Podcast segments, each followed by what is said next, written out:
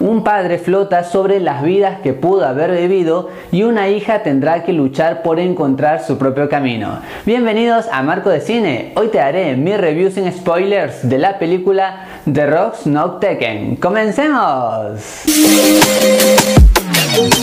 Los principales elementos que tiene esta película es sin ninguna duda la gran actuación de sus dos protagonistas, ya que ellos, a pesar de que hay varias escenas que son algo densas y no son tan bien logradas, logran sacar a flote varios momentos. La calidad interpretativa de los dos es fascinante, la angustia que transmitía esta hija, es como que ella sí se sentía media temerosa, todo esto se transfiere y Bardem obviamente no tengo nada que decir sobre él porque él se luce y logra transferir ese sentimiento de miedo, de angustia y sobre todo uno puede identificar el mal mental que está teniendo sin necesidad que la película lo mencione. Un punto que sentí que también no se aprovecha en la enfermedad de nuestro protagonista llamado Leo, ya que si bien él tiene algunos problemas graves en cuanto a enfermedad, no logran hacer que el espectador tenga como esa clase de emoción e interés o miedo por lo que le va a suceder, más bien uno lo puede ver más como que de un espectador secundario ya que no consiguen emocionar con estas escenas. Hay un efecto alucinógeno sobre lo que el padre piensa, más que nada estas imaginaciones, fantasías, digámoslo de algún otro modo,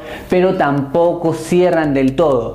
Porque bien, están bien plasmadas, hay una buena idea, pero no consiguen ese efecto de hacerte reflexionar sobre las cosas importantes y de eso más que nada es el vaivén del personaje, ¿no? Entonces esto no llega a ningún puerto. Lo que sí me agradó es que el hecho que la producción, por ejemplo, se va directo al grano.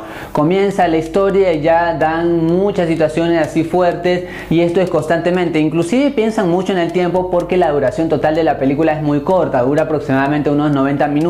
Me pareció acorde a todo lo que es esta trama.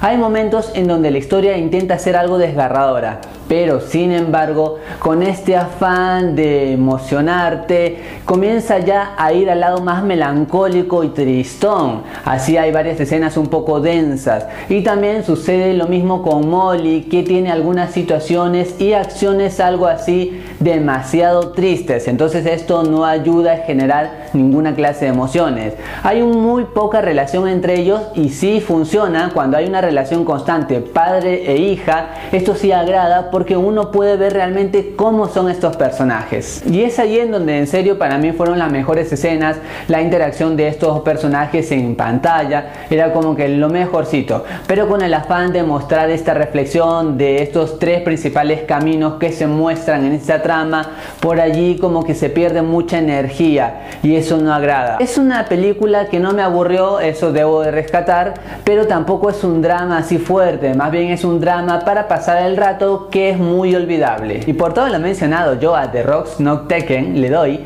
dos moneditas de hora y media de 5. Es un drama que tiene excelentes actuaciones, pero sin embargo la narración y el guion no saben cómo lucirse y siempre queda un sabor a medias. Más allá de esto, recuerda que esta es solo mi opinión y en el mundo del cine hay varias miradas y todas son igual de válidas e importantes. Gracias por acompañarme, gracias por estar aquí en Marco de Cine. Goodbye.